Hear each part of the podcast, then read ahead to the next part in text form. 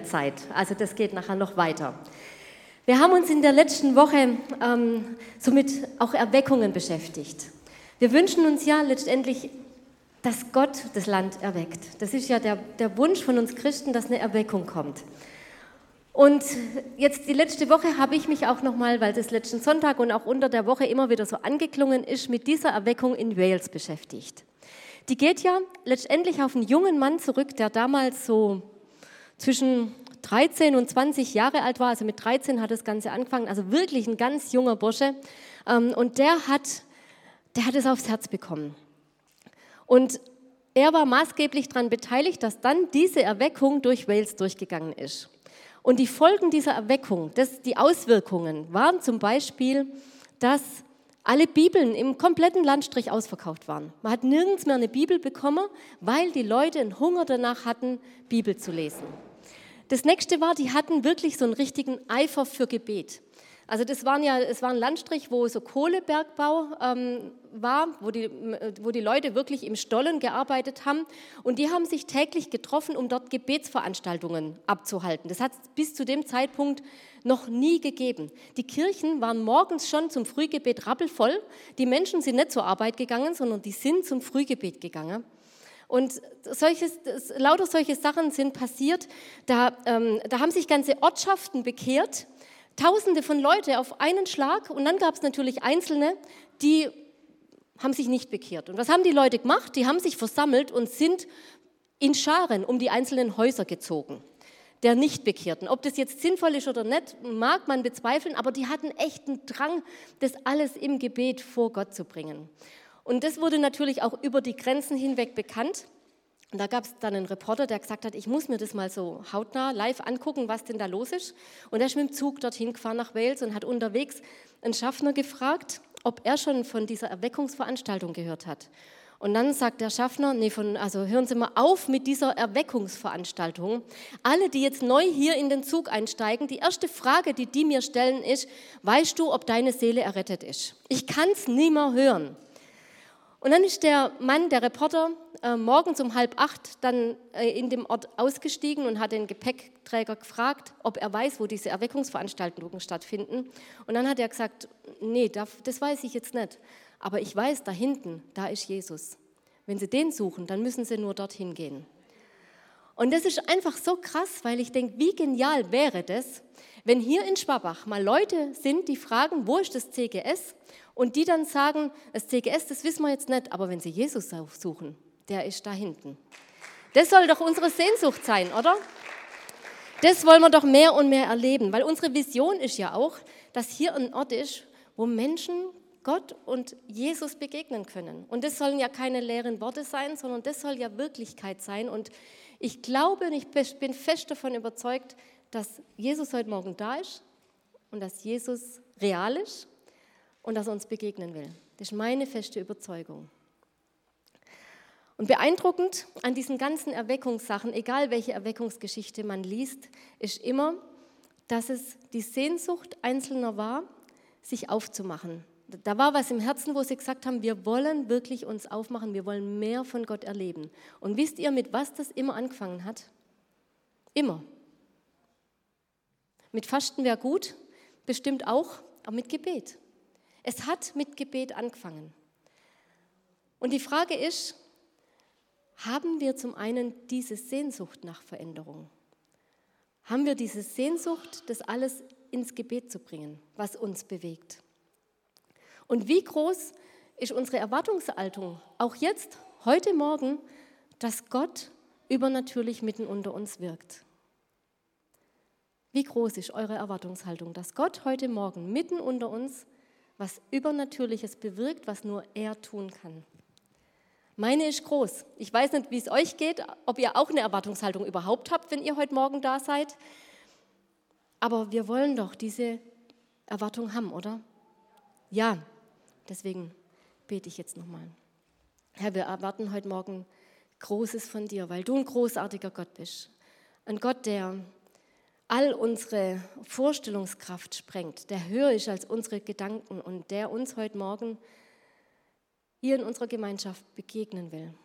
Und ich bitte dich, Herr, dass du kommst, dass du jetzt diesen, diesen Raum einnimmst, dass du jegliche Gedanken, die nicht hierher gehören, dass sie weichen müssen, Herr, sondern dass du kommst mit deinem Frieden, mit dem, was du für uns heute Morgen vorbereitet hast, dass du uns, dass du uns überführst, dass du uns nahe zu dir ziehst und dass du uns zeigst, was du über uns denkst, Herr. Amen. Ich glaube, dass es eine große Versuchung in unserem christlichen Leben ist, dass wir oft meinen, Dinge selbst machen zu können. Dass wir Dinge aus uns herausgestalten, alles so gut wie möglich machen, aber dabei an dem vorbeigehen, was Gott eigentlich vorbereitet hat. Das ist eine ganz, ganz große Versuchung, glaube ich, der wir vielleicht auch von Zeit zu Zeit erliegen können. Und deswegen ist es einfach gut, sich immer wieder nach Gott auszustrecken und diese Sehnsucht im Herzen wachzuhalten. Und es gilt auch in Bezug auf unser, auf unser Gebetsleben. Ich weiß nicht, wie es euch geht, aber es gibt ja Zeiten, da beten wir und wir beten und wir beten und scheinbar passiert nichts. Scheinbar hört uns Gott unser Gebet nicht oder wir beten falsch oder was auch immer. Aber Gebete werden teilweise über eine längere Zeit hinweg einfach nicht erhört. Und wir fragen uns dann, was, was ist da los? Aber ich bin der tiefsten Überzeugung, Überzeugung, dass Gebet etwas bewirkt. Es bewirkt etwas, und zwar in der sichtbaren Welt, aber vor allem in der unsichtbaren Welt. Das ist meine tiefste Überzeugung, sonst würde ich, sonst würde ich nicht beten. Und ich finde, Gebet ist eine Kraft, die auch erstaunliche Veränderungen bewirken kann. Es sind nicht nur leere gesprochene Worte, die vielleicht irgendwo an der Zimmerdecke hängen bleiben, sondern sie gehen durch und wir haben einen Hörer unserer Gebete. Davon bin ich überzeugt.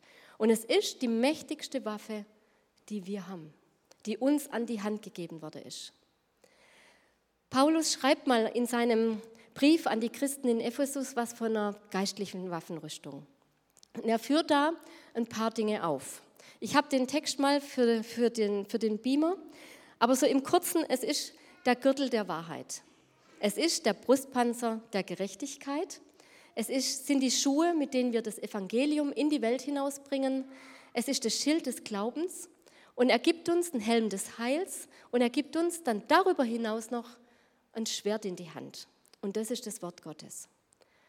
Und in den meisten Fällen sagen wir so, damit sind wir gerüstet, das ist unsere Waffenrüstung. Aber dann im nächsten Satz sagt er noch mal was. Und zwar, hört nie auf zu beten und zu bitten. Ich glaube, bei allem, wie wir die geistliche Kampfrüstung tragen müssen, dürfen wir nie aufhören zu beten und zu bitten. Und es heißt ja auch, die, dass das Gebet so die, die Kraft hat, den mächtigen Arm Gottes zu bewegen. Das kann unser Gebet und das macht es auch. Aber die, diese Kraft, die müssen wir nicht aus uns selber freisetzen, also ich muss jetzt keine kraftvollen Worte finden, ich muss auch keine besonders gesalbten Worte finden oder irgendwie so ganz besonders heilige Worte finden, sondern ich darf beten, wie es auf meinem Herzen ist. Und das dürfen gestammelte Worte sein, das dürfen, das dürfen Wortfragmente sein, ich glaube, Gott hört es. Aber was wir brauchen, ist diesen festen Glauben und die Überzeugung, dass Gott unsere Gebete hört. Diese Zuversicht, diese, diese tiefe Gewissheit sind Worte, die einfach durchdringen. In der Bibel heißt zum Beispiel im ersten Johannesbrief, und weil wir wissen, weil wir wissen, dass Gott all unsere Gebete hört, dürfen wir sicher sein, dass er uns gibt, worum wir ihn bitten. Es ist, als hätten wir es schon erhalten. Das ist einfach ein, ein starker Satz. Oder Jesus sagt selber, alles, was ihr bittet im Gebet, so ihr glaubt, also so ihr glaubt, werdet ihr es empfangen. Es hat ganz viel mit diesem Zutrauen, mit dem Vertrauen zu tun. Und Jesus war letztendlich derjenige, der uns das Beten gelehrt hat. Der war beständig im Gebet. Er war der Beter schlechthin. Und Gebet kann enorme Auswirkungen haben. Großartige Auswirkungen. Und von solchen Auswirkungen in sowas möchten wir euch jetzt mal hineinnehmen und zwar durch ein Zeugnis von einem Ehepaar, die genau das erlebt haben in den letzten Wochen. Und darum möchte ich Rüdiger und Enken Stutt zu mir nach vorne bitten. Wenn ihr wollt, ihr dürft herzlichen, großen Applaus geben. Das ist immer noch mal so ein bisschen Rückenwind.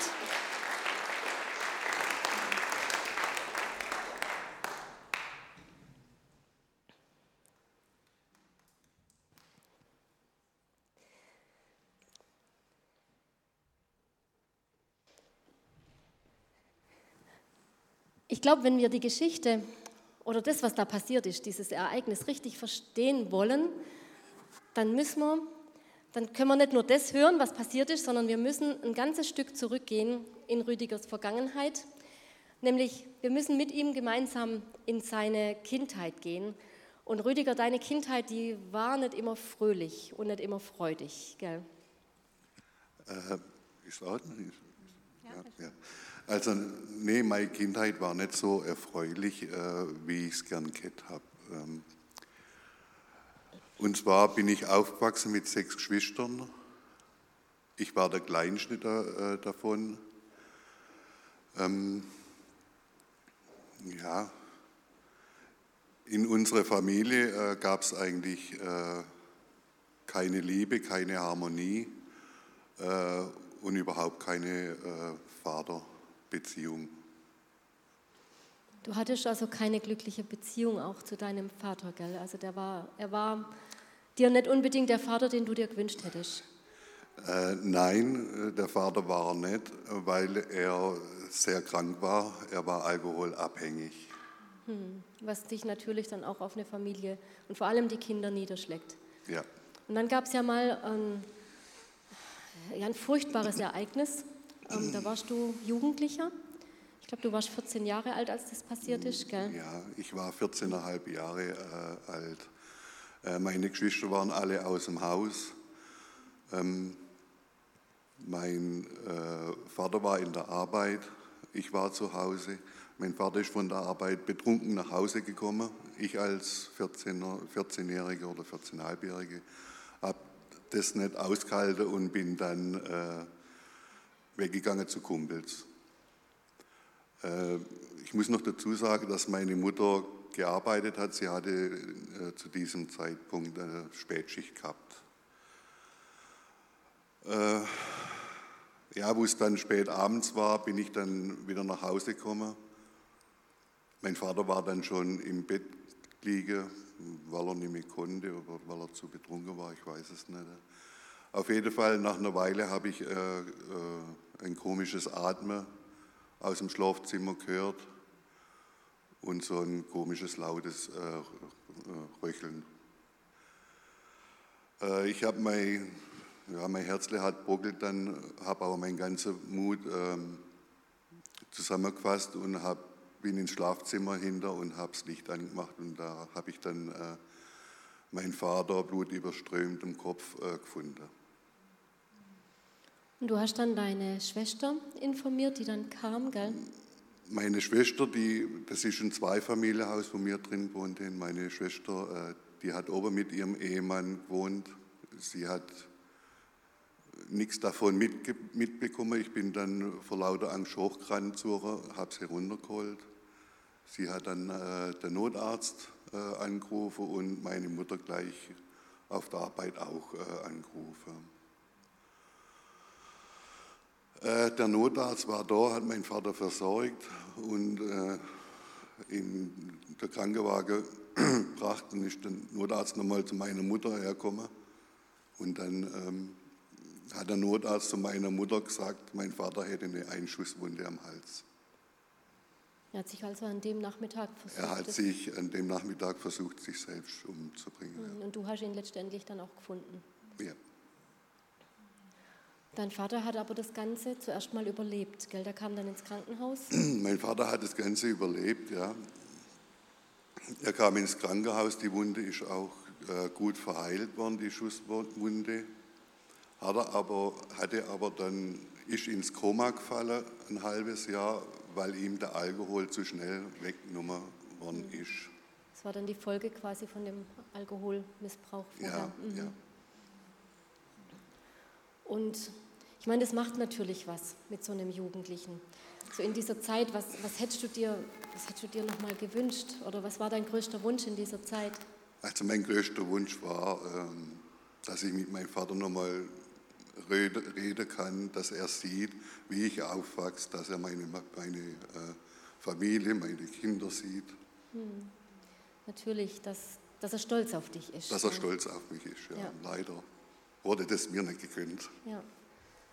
Und du hast dann einige Jahre später, nachdem dein Vater verstorben ist, hast du ja die Enkelin dann kennengelernt, ihr habt eine Familie gegründet.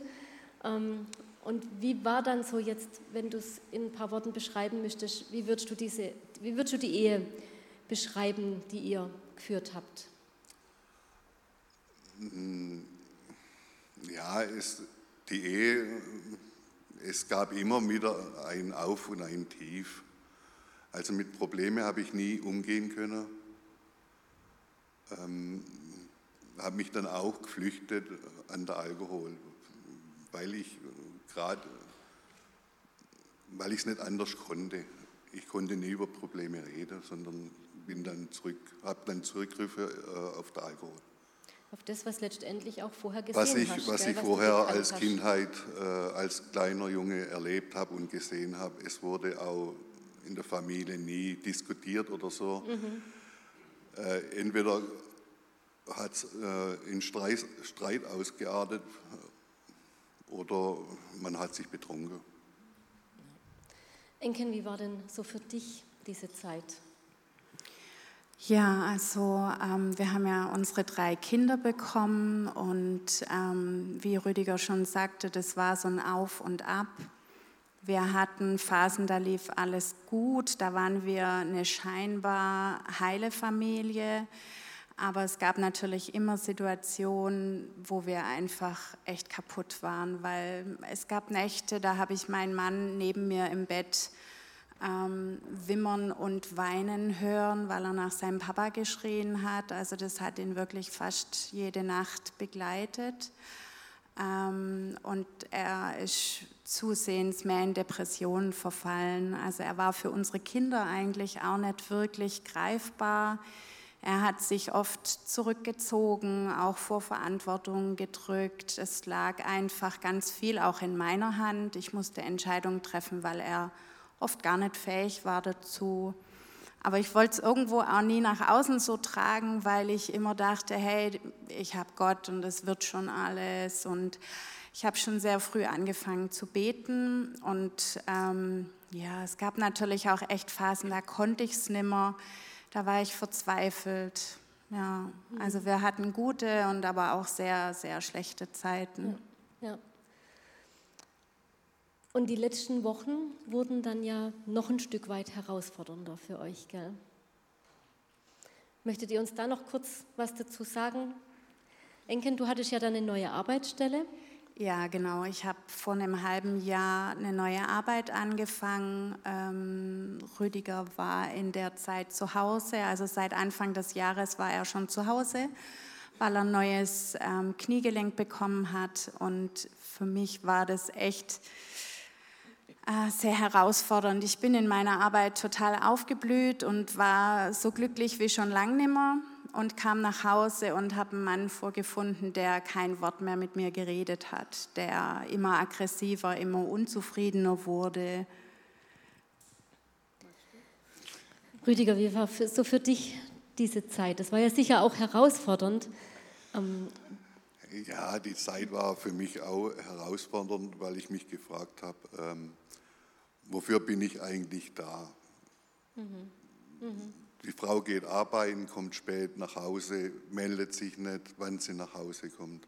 Also ich habe mich gefragt, äh, bin ich denn nur noch fürs Putzen daheim oder äh, niemand fragt mich, wie es mir geht? Ja, das hat mich echt verletzt und ich äh, war eigentlich eifersüchtig. also man kann ja schon sagen, das ist dann schon was, wo so eine Ehe auch auf dem Prüfstand steht, auf einem immens großen Prüfstand. Ja, also das war echt eine harte Prüfung. Ähm, ich habe im Frühjahr angefangen, ganz intensiv für Rüdiger zu beten und auch für unsere Kinder zu beten, weil das natürlich nicht spurlos auch an der Familie vorbeigeht, sowas. Ähm, die Kinder haben sich zusehends mehr zurückgezogen. Ähm, unsere Tochter, die ist eigentlich kaum noch zu Hause gewesen. Ähm, die wollte eigentlich nichts mehr groß bei uns äh, machen, kam mal kurz eine halbe Stunde, hat gesehen, ah, Stimmung ist wieder mies, ich gehe lieber wieder. Und es war natürlich auch für mich schwer auszuhalten. Und ähm, Ja, also es, es war echt schwierig. Und ich habe angefangen, Anfang des Jahres im Frühjahr, echt jeden Tag die gleichen Bibelverse ähm, zu proklamieren und im Glauben wirklich auszusprechen. Ähm, ich habe auch Freunde damit reingenommen. Also im Hauskreis hatte ich ähm, gute Freunde, die wirklich Bescheid wussten, wie es wirklich aussieht, weil nach außen trägt man ja oft ein ganz anderes Bild, als es dann wirklich in der Familie und innerlich aussieht. Ähm, wir standen hier auch sonntags im Gottesdienst Hand in Hand und haben Lobpreis gemacht, aber innerlich waren wir echt zerbrochen als Ehepaar, als Familie. Ja. ja. Und dann kam aber ein Tag, und zwar genau heute vor vier Wochen, der letztendlich dann was Großartiges bewegt hat. Aber der Tag hat gar nicht so großartig angefangen. Ähm, Enken war hier im Gottesdienst und Rüdiger, du hast dich entschlossen, daheim zu bleiben. Ja, wie gesagt, Enken ist in den Gottesdienst gegangen und ich war wütend, bin natürlich nicht mitgegangen, weil ich aber ein sturer Bock bin. äh, ja, auf jeden Fall ist Enken dann weggefahren und äh, ich war dann alleine zu Hause mit, mein, mit meinen beiden Söhnen. Irgendwie habe ich es aber zu Hause nicht ausgehalten.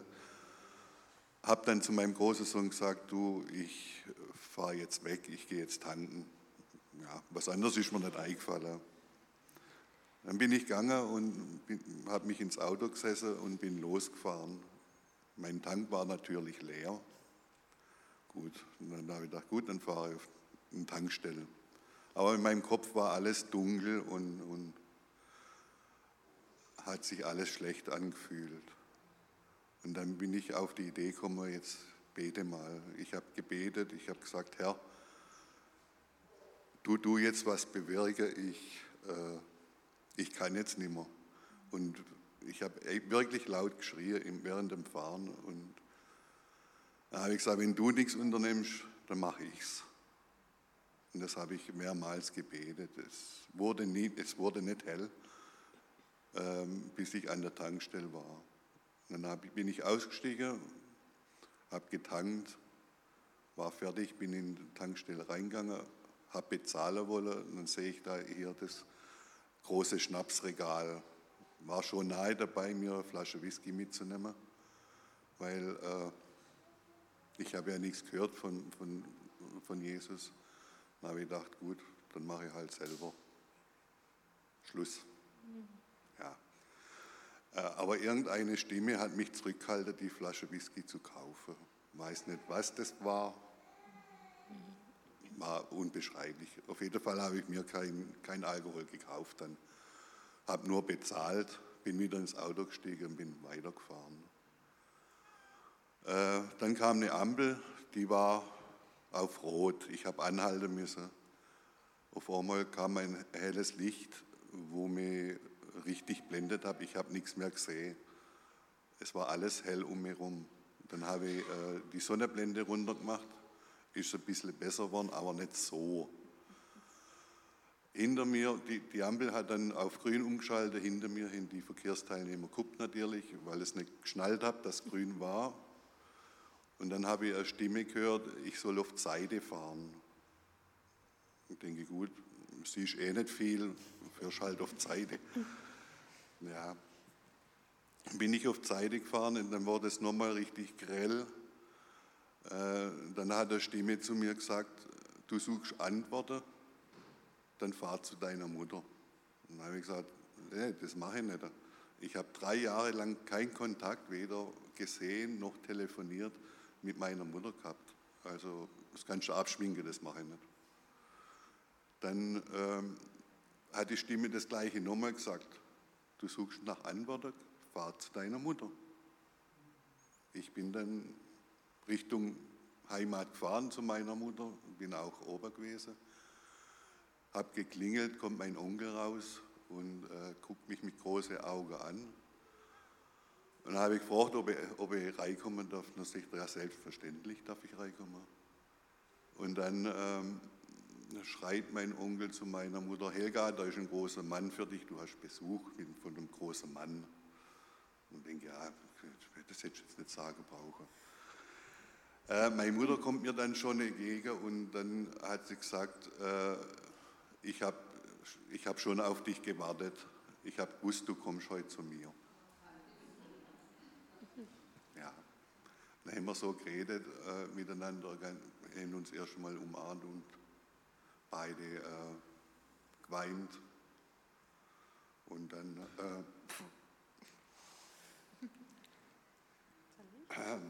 nee, ja, auf jeden Fall haben wir uns dann äh, eigentlich viel äh, über meinen Vater unterhalten, wie er so war früher.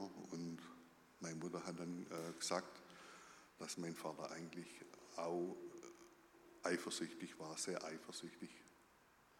Und sie hat dann zu mir gesagt, ich habe ihre dann meine Geschichte erzählt, wie es mir geht. Und hat meine Mutter zu mir gesagt, ja, ich hätte den gleichen Charakter wie mein Vater.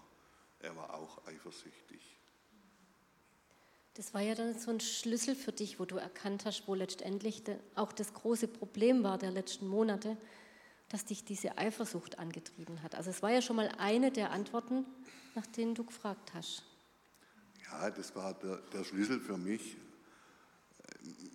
konnte aber damit in, in dem Zeitpunkt nicht viel damit anfangen. Ja. Also wo, wo, wo, dann unsere, unser Gespräch zu Ende war, bin ich äh, wieder Richtung Heimat gefahren, bin aber dann nicht heimgefahren, weil in meinem Kopf war ein großes Wirrwarr und äh, habe nicht gewusst, was ich damit anfangen soll jetzt. Naja, verständlich. Ja. ja und dann bin ich äh, irgendwo in der Pampa, habe ich dann angehalten und jetzt kommt natürlich äh, der große Hammer. Habe angehalten, habe erst mal gebetet und geweint und auf einmal äh, äh, ist mein ganzer Körper warm geworden und, und ich habe angefangen zu schwitzen. Also es war ganz komisch. Und dann ist wieder dieses grelle Licht äh, gekommen. Und dann in, in, in Ferne habe ich gesehen, wie zwei äh, Gestalten auf mich immer näher zukommen. Und als sie dann ganz nah waren, habe ich sie wirklich wahrhaftig identifizieren können. Und das war rechts der Jesus hell, hell erleuchtet und er hat äh, meinen Vater in der Hand gehabt. Also es war, es war wirklich real. Ich, ich habe hab meinen Vater gesehen, wie, wie, er, wie ich ihn früher als kleiner Junge in Erinnerung gehabt habe. Ich habe Jesus gesehen. Jesus lebt. Ich habe ich hab ihn erlebt. Ich habe seine Wunder gesehen. Also es ist für mich war es real.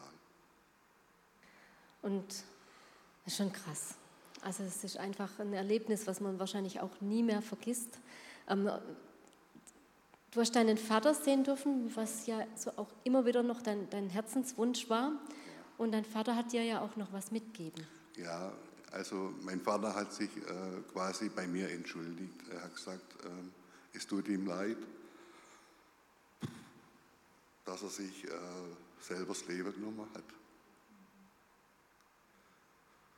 Ähm, ja, er würde es gern rückgängig machen, kann es aber nicht. Aber er hat zu mir gesagt noch, äh, er ist bei Jesus und er wird auf mich warten, egal wann ich komme. Er ist da und dann können wir die Zeit alles nach, nachholen wie, äh, wie früher dann. Es zeigt ja auch dieses Zeugnis, wie gnädig unser Gott ist und was er noch alles tun kann, auch wenn vielleicht jemand im Koma noch lange liegt, ähm, dass er einfach unfassbar gnädig ist und einfach Liebe hat. Und Jesus hat dir dann aber auch noch was gesagt, gell? Ja, Jesus hat mir äh, gesagt, ähm, er hat mir einen großen Auftrag äh, gegeben. Deswegen sitze ich jetzt hier vor der Gemeinde. Er hat zu mir gesagt, ich muss das Erlebnis der Gemeinde äh, erzählen. Es ist ein Muss. Wenn Jesus sagt muss, dann muss.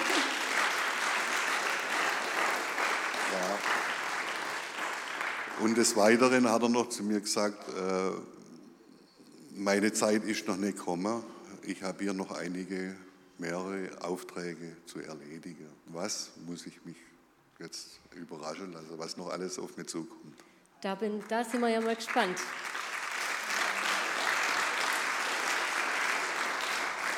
Aber damit hört die Geschichte ja noch nicht so ganz auf, weil es sind jetzt mittlerweile auch schon wieder vier Wochen vergangen. Ähm, kannst du an dir irgendwas festmachen, wo du sagst, da ist eine Veränderung eingetreten?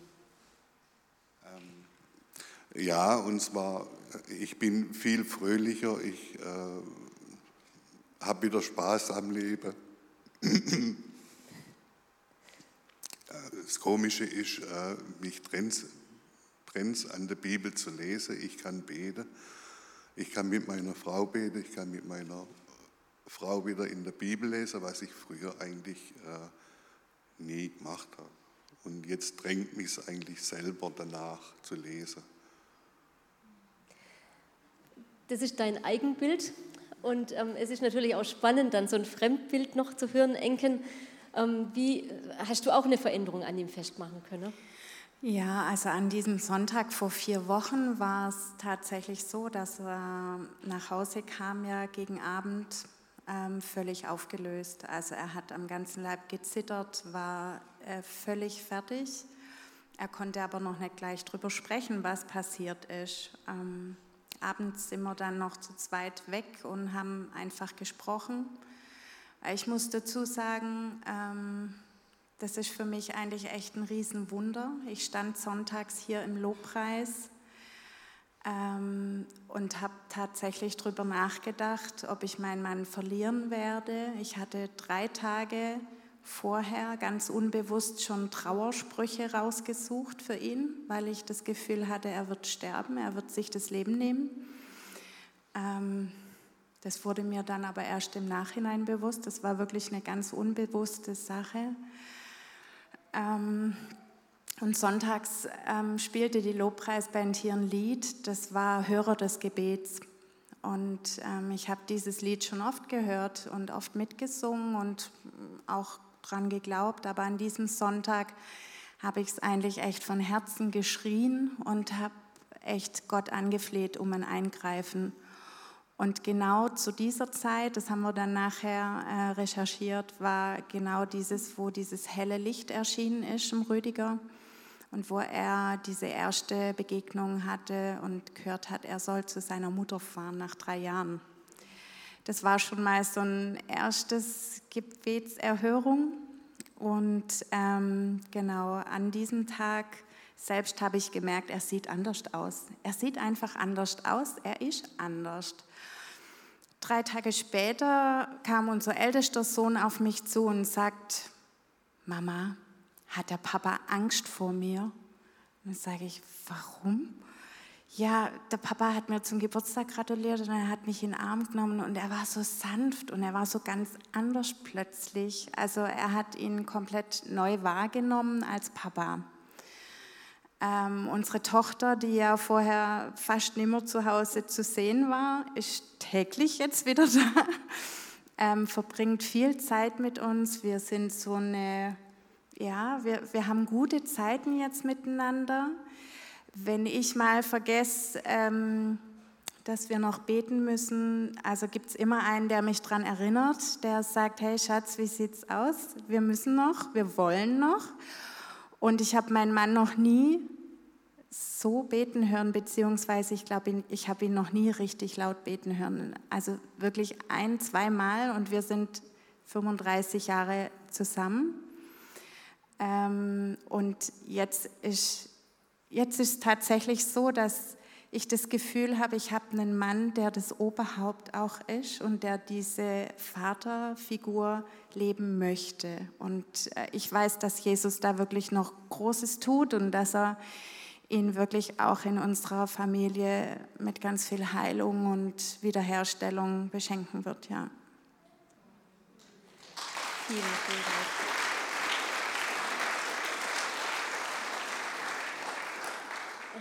Rüdi, wenn du jetzt so zum, zum Abschluss vielleicht noch eins mitgeben könntest, aus der Begegnung oder was du jetzt auch, was dir in den vier Wochen klar geworden ist, dann darfst du das jetzt gerne tun.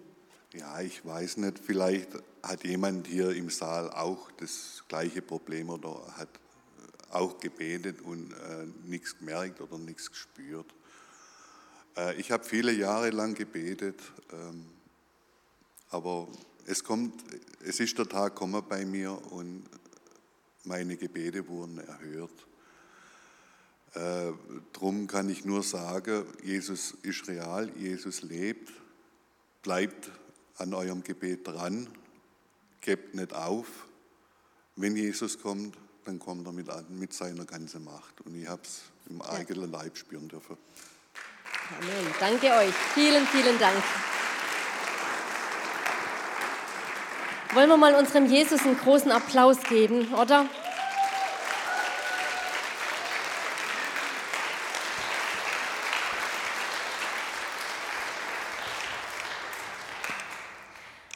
Eine Begegnung mit Jesus verändert immer ein Leben.